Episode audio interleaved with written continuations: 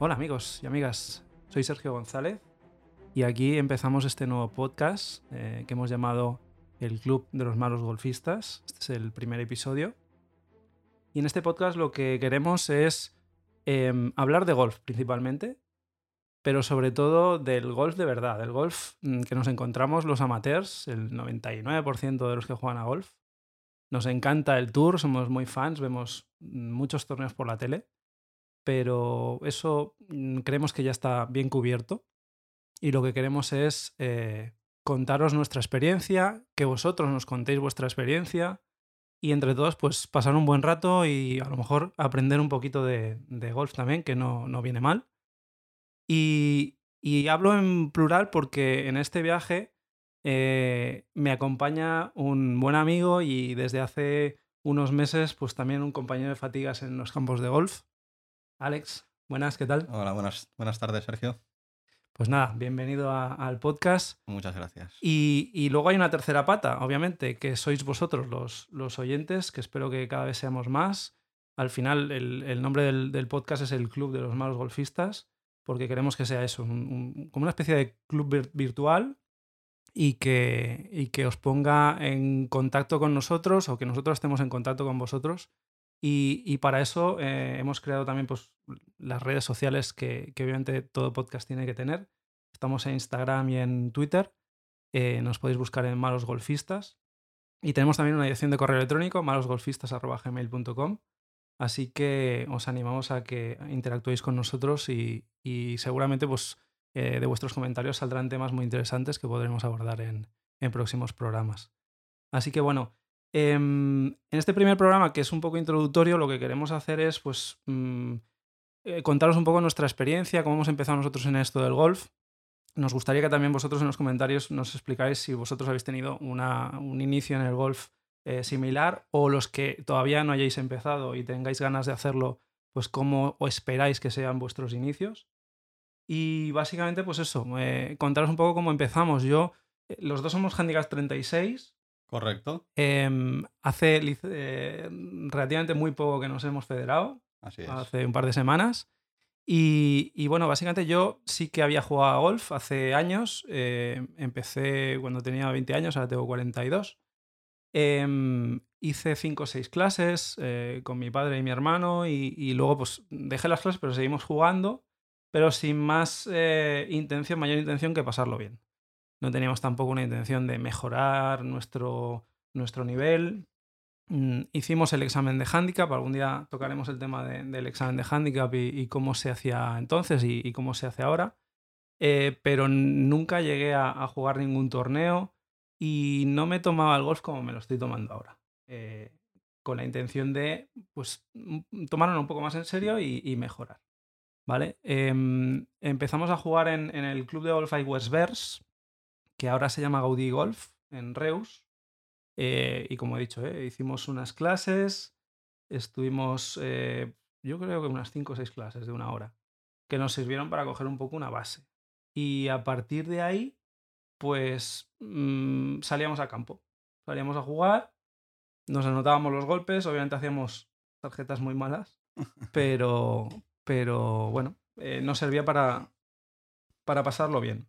Lo que pasa es que luego, pues bueno, con el tiempo lo, lo acabé dejando y, y, pasaron bastantes años hasta que con el tema de la pandemia, el hecho de estar aquí metidos en, en casa todo el día, necesitaba como respirar y como hacer algo al aire libre. Y dije, ¿y por qué no volvemos a, a, esto del golf, de la pelotita y, y, el, y el hoyo? Y la verdad es que desde que me lo planteé hasta que nos dejaron salir y empezar a jugar y tal, pues pasaron unos cuantos meses y cada vez tenía más ganas y más ganas. Digo, pues esto al final pues no será flor de un día, sino que es algo que realmente me, me, me tira. Y bueno, y entonces pues eh, le dije a Alex, porque Alex es un tío que se apunta a todas. Digo, sí, oye, sí. voy a engañarle a ver si, a ver si pica. De hecho, recuerdo que en 2020 me lo comentaste. De, ah, sí, no me acuerdo. Yo sí, sí, sí. Me lo comentaste de. Tengo ganas de volver al golf, que hace ya varios años que no juego. Me gustaría volver a emprenderlo y con todo esto de la pandemia, pues ganas de salir, naturaleza, aire libre y encima es un deporte que en la época de la pandemia, pues el contacto con las personas no es tanto como, como en una ciudad. Y yo te dije, no, no, yo encantado. Pero sí que es cierto que luego, pues, que sí, una segunda, tercera ola y demás. Y fue en 2021 cuando, cuando me comentaste un día, oye, vamos a pegar unas bolas, haz- haces tú una clase para que te enseñen a hacer 10 metros. A coger el palo, básicamente. Sí, y vamos a salir. Sí, Pero a sí. pitch and pat, ¿eh? A golf Claro. grande todavía no. Ese es el tema. Yo cuando empecé en lo del golf, la verdad es que no sé si existía o había tanta moda de pitch and pad como hay ahora. Porque claro, nosotros empezamos a jugar porque un vecino jugaba a golf y entonces pues directamente fuimos a Campo Grande. ¿no? Y nos planteamos la posibilidad de jugar en pitch and pad y yo de hecho no, hasta que no rasqué un poquito no sabía ni que existía eso. Claro, es que yo ahora te oigo y, me dices cinco clases, salgo a Campo Grande, me parece una auténtica locura. una locura. Sí, sí, pues así, así, con todo el morro, con todo el morro. Y, y claro, el, el tema del pitch and pan, la verdad es que era una cosa muy buena porque, claro, al dejar de jugar a golf, eh, obviamente dejé de estar federado, dejé de pagar la cuota y, y, pues obviamente sin, sin licencia no puedes salir a campo grande. Correcto. Entonces la opción que teníamos así más rápida para poder empezar a pues, disfrutar un poco del juego era, era ir a, a Pitch and Pad.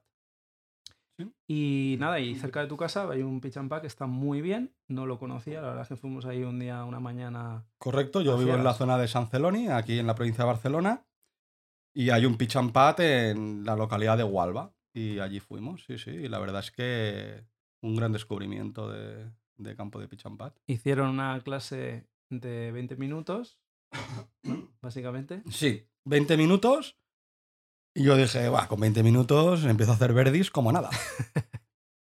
Sí, sí. Y creo Y recordar... fue lo que no pasó.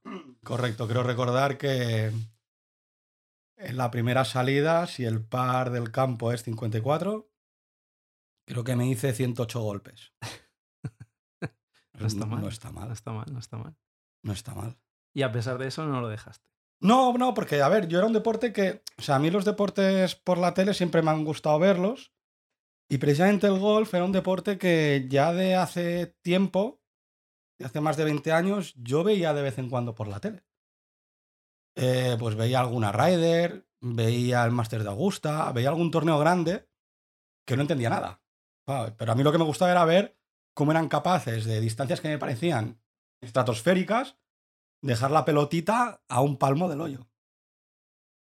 Increíble. Es curioso esto. Yo, yo no sé si hay mucha gente que no se dedica al golf, eh, que no ha jugado nunca y que lo ve por la tele. No lo sé, pero a mí es que, bueno, yo es que me veo golf como me puedo ver mm, taekwondo, como me puedo ver curling. Quiero decir, a mí me gusta verlo por la tele, cualquier deporte. Y sí que es cierto que yo, cuando era más joven, dices, ¿por qué no probar un día esto del golf, no? Pero claro, estás en época de estudios. Luego yo empecé en la universidad. No tenía la independencia económica como para poder entrar en este deporte que siempre, pues, se ha oído que es un deporte elitista, que es muy caro, etcétera, etcétera, ¿no? Y entonces, pues lo vas dejando y luego la situación personal me llevó, pues, desplazarme a otra ciudad a trabajar. Y bueno, pues ha sido ahora en la pandemia cuando, cuando ha surgido la posibilidad y los astros se han alineado. Pues esto que, que comentas de, de que es un deporte elitista es, es también otro tema que, que comentaremos algún día. Las opciones que, que tienes Correcto. para jugar de una forma más económica y una de ellas fue el pitch and pad. Sí, sí, sí. Eh, un, un 18 hoyos en pitch and pad te pueden costar entre 15 y 20, 25 euros. Bueno, depende, depende. Depende yo, al del- menos del do- campo. Al lado de donde yo vivo, sí que es cierto que, por ejemplo, el otro día salí un lunes a las 7 de la tarde y creo que fueron 12 euros entre semana por, Por la eso. tarde. Pero luego sí que es cierto que te vas a otros campos en fin de semana y a lo mejor te están cobrando 35 o 40 euros por hacerte 18 hoyos de pitch and pad. Depende del campo, depende del horario, fin de semana pues es más caro también. Pero vamos, opciones hay, ¿eh? O sea, Sí, sí, sí. opciones hay y obviamente el, el golf al final, pues eh, lo que uno siempre piensa de ser socio, ¿no? De, de lo que se mueve más habitualmente en el mundo del golf, de ser socio obviamente es mucho más caro. Pero vamos, el que quiere practicar este deporte puede hacerlo. Eh, al final, Sí. gastarte 10, 15, 20 euros para hacer al final dos si horas tú de quieres, deporte. correcto, si tú quieres divertirte un rato de vez en cuando, te puedes ir a un pitch and pad, que es súper divertido y, y es económico. Incluso te alquilan los palos, la bolsa, etcétera. Ahora bien, si tú ya quieres progresar y ya quieres sacarte un handicap o bajar un handicap, participar en torneos y tal, yo ahí ya veo dónde se empieza a disparar todo. Ya lo, ya lo comentaremos con, al menos con mi caso particular, que llevo muy poco en esto metido, pero, pero ya se empieza a notar en el bolsillo, sí. Luego el tema del pitch and pad tiene otra ventaja y es que cuando no tienes nivel, evidentemente, eh, aparte de que no estás federado, no puedes entrar en un campo, aunque pudieras, eh, sufrirías más que disfrutarlo. Pitch and pad al final no deja de ser un campo eh, más reducido, dimensiones más reducidas, tienes más control. Y aquí en Cataluña no es necesario estar federado para, para jugar para jugar. Y entonces es una buena forma de empezar. Y, la verdad es que mm, nos dio también un poco pie a, realmente asentar esa, mm, esa idea que habíamos tenido de que realmente queríamos a jugar a golf. Eh, eh, las circunstancias hacían que mm, a lo mejor nos tirábamos entre partido y partido tres semanas porque no podíamos jugar más a menudo, pero lo comentábamos por el móvil. Ostras, pues qué ganas tengo yo otra vez de salir al campo, de volver a jugar, de tal. Sí, sí. Y, y, luego, pues eh, ya no era solo el ir a tirar bolas al campo de prácticas, que es muy importante, pero que obviamente pues, no es tan divertido como, como jugar, porque al final pues mm, compites, ¿no? Aunque sea contra ti mismo. Y, y bueno, eh, es una forma que realmente eh, nos ha dado pie a llegar a donde estamos ahora. Sí, la verdad es que, bueno, para mí eh, ha sido un camino que yo ahora lo miro en este punto en el que estamos ahora. Y ha sido un camino que al principio era más diversión y sigue siendo igual de divertido. Pero sí que es cierto que yo llegué a un punto que dije, tengo que cambiar algo. Y si quieres cuento mi experiencia porque...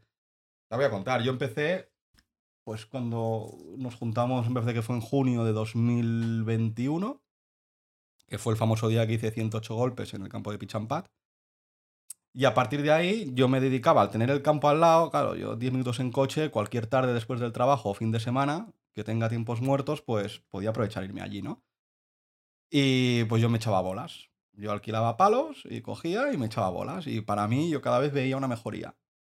Una mejoría muy grande. Entonces iba jugando, pues iba bajando algunos golpes, 90 y pico, 90, 100. Pero sí que es cierto que fueron pasándolo todos los meses de 2021. Yo no di ninguna clase durante el año 2021. Y sí que llegó, que me noté que desde noviembre de 2021, diciembre, hasta febrero de 2022, me notaba que no mejoraba.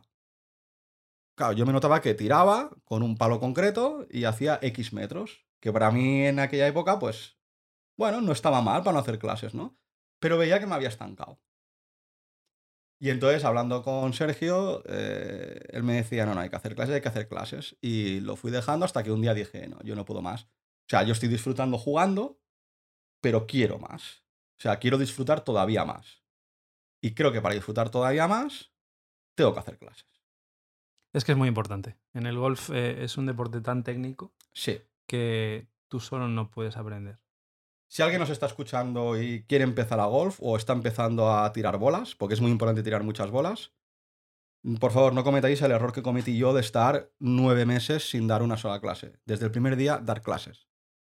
Porque recuerdo el primer día, que fue en febrero de 2022, llego allí a clase, me dice el profesor, dice, bueno, dice, ¿qué experiencia tienes? Digo, bueno, pues nueve meses tirando yo bolas y saliendo yo a campos de pitch and pad. Dice, ¿campo grande? Digo, no, no, digo, no estoy federado ni, ni he salido. Digo, yo lo que quiero es mejorar. Y me dijo, vale, pues coge un palo y, y tira una bola. Y yo dije, bueno, aquí tengo que poner, tengo que sacar mi mejor golpe de estos nueve meses. Y la verdad es que tiré un golpe que dije, estoy orgulloso del golpe que he pegado. Pues la respuesta del profesor fue, está todo mal. y yo dije, pues muy bien. Y a partir de ahí, pues hasta hoy, haciendo clases todas las semanas. Ya contaremos eh, cómo ha ido esa evolución. Sí, sí.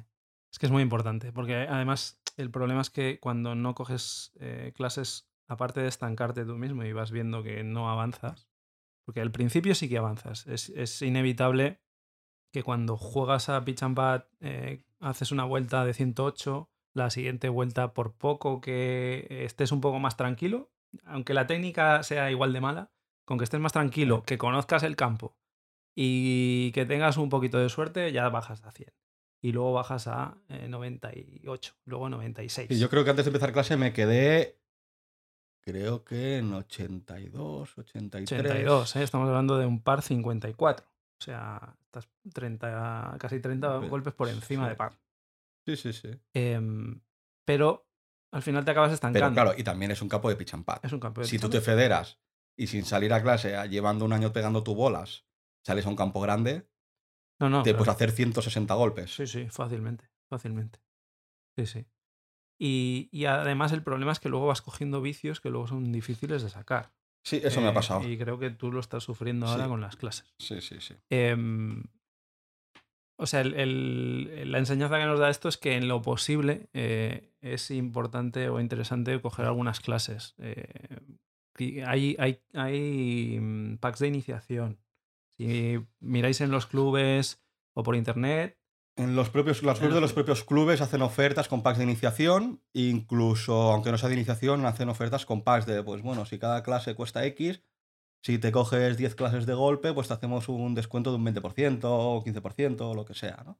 Mm. Y luego la federación también promueve la iniciación del golf. Y sí que es cierto que ahora, por estas fechas, me parece que he estado viendo iniciaciones de 20 doce- euros la 12 hora o 12 euros la- euros la 12 hora. euros la hora, Sí, que me parece muy barato. Bueno, estamos hablando de 12 euros, ¿eh? sí. Pero me parece muy barato para lo, para lo que vale eh, todo el mundo del golf. Sí. Y, y luego cuando coges clases, ahí sí que ves que en una hora de clase, por poco que toques dos o tres aspectos, porque no te da tiempo a más, eh, la progresión que haces, sobre todo al principio, es espectacular. Y, y eso también te, te da ánimos para, para seguir. Porque Claro. Cuento mi caso. Yo, por ejemplo, antes de empezar clases, claro, yo había jugado en pitch and pad y yo con un hierro 8 hacía 75, 80 metros. No hacía más, ¿no, Sergio? Por ahí iba. sí, Pero claro, para un campo de pitch and pad, bueno, pues si no llego en uno a green, pues llego en dos. En, do- en dos golpes. No me suponía ningún drama. Yo disfrutaba, ¿no? Pues recuerdo que el primer día, cuando me dijo el profesor, no, no, está todo mal después del primer golpe, esa primera hora únicamente trabajamos el grip. Únicamente. Me dijo, tú el resto lo haces como lo estabas haciendo ahora. Pero el grip hay que empezar a corregirlo. Y el grip todavía a día de hoy, después de tres meses de clase, se me mueve y se me desestabiliza en ciertos momentos, ¿no? Pero recuerdo el primer día de ganar, pues con el mismo palo, 10-15 metros. Solo con el grip. sí, sí. Al final es, es eso, es un deporte muy técnico, Y, técnico. que, y que necesitas que alguien te, te vaya corrigiendo. Ni siquiera un amigo, porque eh, obviamente yo tenía un poquito más de nivel que Alex al principio. Eh, yo le podía dar algún tip, eh, pero muy genérico y para salir del paso, pero, pero obviamente luego me decía, a ver, ¿qué hago mal? Bueno, pues mm, no le puedes eh, realmente mm, sacar una conclusión de por qué la bola se está yendo a la derecha o por qué la bola no se levanta. Al Un final profesional es el que es ve el que, el que lo ve desde el principio. todo el movimiento del swing, lo ve y cualquier pequeño detalle, aunque tú muevas muy rápido los brazos, él lo va a sentir. Y luego una cosa importante también, no es, no es solo que él lo vea, sino que él sabe cómo corregirte, pero no a corto instancia, sino a largo. A largo plazo. Porque sí. te va a tocar una cosa que a lo mejor te desestabiliza otra, pero porque él es consciente de que eso va a ocurrir Así es. y eh, él tiene una planificación, porque al final los profesores eh, lo que hacen es, eh, el, el swing es muy personal, cada, cada persona tiene un swing Hay tanto diferente swing como golfistas. como golfistas, exactamente. Entonces ellos saben cómo eh, hacer para que mm, tú puedas progresar, pero progresar a largo plazo. Y van tocando cosas que luego eh, te mm, trastocan otras que a lo mejor mm, tú creías que ya las tenías más cogidas. Y, y al final es algo que un profesional puede hacer y que un, un amateur, por Sí, mucho sí, que sí. sepa, pues no, no tiene ese, esa sensibilidad y esa, y esa planificación para hacerte Te das cuenta con el profesor que llegas allí y, y bueno, eh, él ya tiene preparada la clase. Y dice, bueno, pues hoy vamos a estabilizar lo que hicimos el otro día. O, va- o vamos a meter alguna corrección que te vi del último día. Pero siempre son dos pasos para adelante, medio para atrás, tres pasos para adelante, por lo que comentas, ¿no? Porque hay veces que cualquier cambio en el swing te, te desestabiliza otra cosa. Pero él te dice, tú no te preocupes, tú solo céntrate en lo que te estoy di- diciendo. Lo otro ya se corregirá porque yo sé que se va a corregir, porque ellos saben cuál es la causa raíz del problema y saben dónde atacar para que a la larga esto se corrija. pues, pues así, así estamos. Entonces, aparte de las clases que, que hace Alex por su cuenta, mm, yo también he cogido clases, eh, porque yo obviamente también, aparte de que tengo un nivel eh, que puedo mejorar todavía muchísimo, lleva también muchos años sin tocar un palo, eh, lleva muchos más años sin hacer clase, porque estoy hablando de que jugué durante 6, 7, 8 años, pero simplemente hice 5 o 6 clases al principio, me saqué la licencia y, ya no volví a, coger y un profesor jugar. y a jugar. Y, obviamente, pues eh, también viéndolo en el, en, el, en el campo de pitch and pad, pues yo también veía que, que, mi progresión también se estancaba. A otro nivel que tú, pero también se estancaba. Y, y, yo era consciente de que luego el volver a un campo grande, un campo de golf, eh, iba a hacer que iba a necesitar también eh, un, un, soporte de, de, un profesional. Entonces decidimos también pues coger una clase que es una buena forma también de, que salga más económica, una clase por parejas. Correcto. Y entonces hemos cogido un, profesor, estamos haciendo una clase semanal. Yo me apunto a todo. Eh, tú te apuntas a todo, bien hecho. Mm. Y hemos cogido una clase semanal, estamos eh, haciendo clases en el campo de golf del Vallés. Así es. Con, con Dani, un saludo desde aquí si, si nos oye, nuestro gran profe. Y, la verdad es que yo también estoy notando una progresión, tanto en metros como, como dice Alex, por los palos y, que vas calculando un poco pues, tus distancias, como sobre todo pues, la estabilidad em, en el swing, el hecho de tirar las bolas mucho más rectas. Consistencia. Consistencia, sobre todo que luego mm, hay días que ya, ya sabéis los que jugáis y los que estaréis empezando o los que vayáis a empezar, veréis que hay días que son buenos y al día siguiente haces supuestamente lo mismo y no das una. Esto también tiene parte de... El, golf es así. Pero sí que es verdad que, yo también estoy notando una, mejoría eh, muy rápida, muy rápida. Hasta yo que soy muy malo lo noto. Sobre todo tú en juego corto, porque tú juego largo dices, bueno, pues hacer más metros o no pero al final, bueno, si tienes una calle hasta green de 200 metros, tienes varias combinaciones, ¿no? Hacer 150 más 50 o hacer 100 más 100. Entonces, tú a lo mejor de primer tiro puedes hacer menos metros, pero luego entras a green en dos golpes, ¿no? En un par 4. Sí, pero sobre todo, eh, tú te quejabas mucho del, juego corto y, con las clases yo te he notado mucha mejoría en cuanto a número de pads, el tema de los chips, los approaches. Y me queda, ¿eh? me queda mucho todavía. Bueno, Dani, tenemos mucho que trabajar. No te, no te lo acabas. Pero, pero sí que, bueno, eh, el hecho de también de ver esa progresión te da confianza, porque luego tú mentalmente, eh, y esto lo comentaremos seguramente algún día cuando hablemos de clases, una cosa es lo que haces en clase en esterilla y luego lo que te encuentras en el campo es, es, otro, es otro tema. La esterilla mágica. La esterilla mágica, todo perfecto, a la altura de la bola, a la altura de los pies y, y todo muy bonito luego llegas al campo y no es así. Pero bueno, eh, te va sirviendo para ir cogiendo una base, vas cogiendo también unos mecanismos que a base de repetir y repetir, porque ahora con Dani, eh, no sé, llevamos ocho clases, nueve clases. de las ocho o nueve clases hemos hecho seis o siete en esterilla, no, seis de swing para pues consolidar el swing. seis, una o dos de juego corto. Y luego un par de juego corto, que, que, también es importante, pero que, que, todavía no hemos profundizado mucho en ello. Y porque con Dani yo le decía, yo, es que tenemos que practicar el tema de bola baja, bola alta, el draw, el fade. Uf, tranquilo. Bueno, eso a mí me queda lejos. De momento hay que ir a por, a por las, las, bolas rectas y consistencia y no pegar capones y subir a la velocidad que tienes que subir el palo, porque a veces se nos olvida algo tan importante como subir. De repente subes muy rápido, bajas descolocado y no, no atinas. Pues todo eso es lo que estamos trabajando y practicando y, el hecho de federarnos, pues, eh, pues ha hecho que, bueno, que ahora sí que nos estemos tomando muy en serio el tema de, jugar en, campo grande. Queremos salir a campo grande. Queremos, yo, yo tengo muchas ganas de volver a, disfrutar de, un campo con pares 4, pares 5. Sin olvidar el pitch and pad, porque no lo vamos a dejar. Porque es mm, para el tema juego corto, por ejemplo. Es que ya no solo porque. Yo le veo diferentes ventajas, porque dices, hoy solo tengo tres horas. Pues a lo mejor te interesa más a un pitch and pad que te haces en dos horas y te, da tiempo. No tienes a lo mejor una mañana entera para poder irte, ir a un campo grande, ¿no? Y ya no solo eso, sino que también entrenas mucho más el juego corto Juego o corto. los segundos golpes de un par 4 de campo grande, que a lo mejor te lo dejas a 80, 90, 100 metros. Es vital, es vital. Yo, yo tenemos bueno, yo tengo un amigo que es eh, handicap 0 en pitch and putt y handicap 16 o 17 en campo grande. Es una persona que ya es senior y, y me decía el otro día, dice, no dejéis de jugar en pitch and putt, dice, porque yo mm, juego en campo grande entre semana, pitch and putt en fin de semana, está jubilado y juega eh, prácticamente 7 días a la semana. Y él decía, dice, en campo grande, cuando juego, juego con gente más joven o gente que a lo mejor es más alta y que tiene un swing más, más, eh, más amplio, pues eh, obviamente de ti pues me sacan 50 metros. Pero luego yo me los como en el, en En el segundo golpe o en, en el golpe de aproximación porque soy mucho más fino porque lo tengo muy, muy practicado. ¿no? Y ahí es donde realmente se bajan los golpes. En el juego Exactamente. corto. exactamente. Eh, al final, y analizaremos algún día la, la- la- las vueltas y veremos qué cantidad de golpes se hacen desde el tee, cuántos drivers se juegan en una vuelta y cuántos eh, wedges o pitches o, o golpes cortos se hacen y es donde realmente sube, ¿no? O cuántos pads.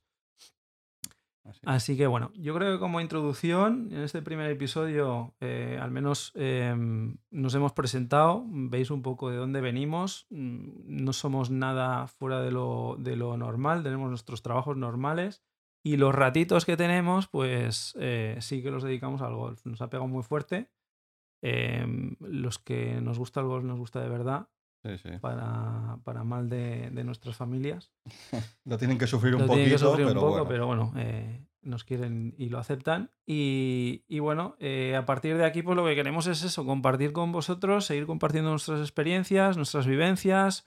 Mm, compartiremos también dudas con vosotros y nos gustaría que hicierais lo mismo, que, que nos escribierais en nuestras redes.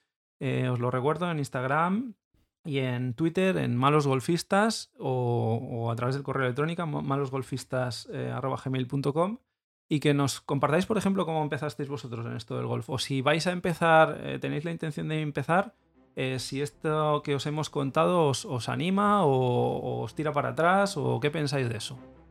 Así que lo dejamos por aquí eh, por esta semana bien, y, y nos vemos la semana que viene. Eh, recordad que hasta Tiger Woods fue un mal golfista alguna vez. Alguna vez, igual cuando empezaba a andar. O sea que no, no os llevéis ningunos chascos cuando, cuando salgan malas vueltas, que eso nos pasa a todos. Y pasad una buena semana. A por el verde. Venga, un saludo.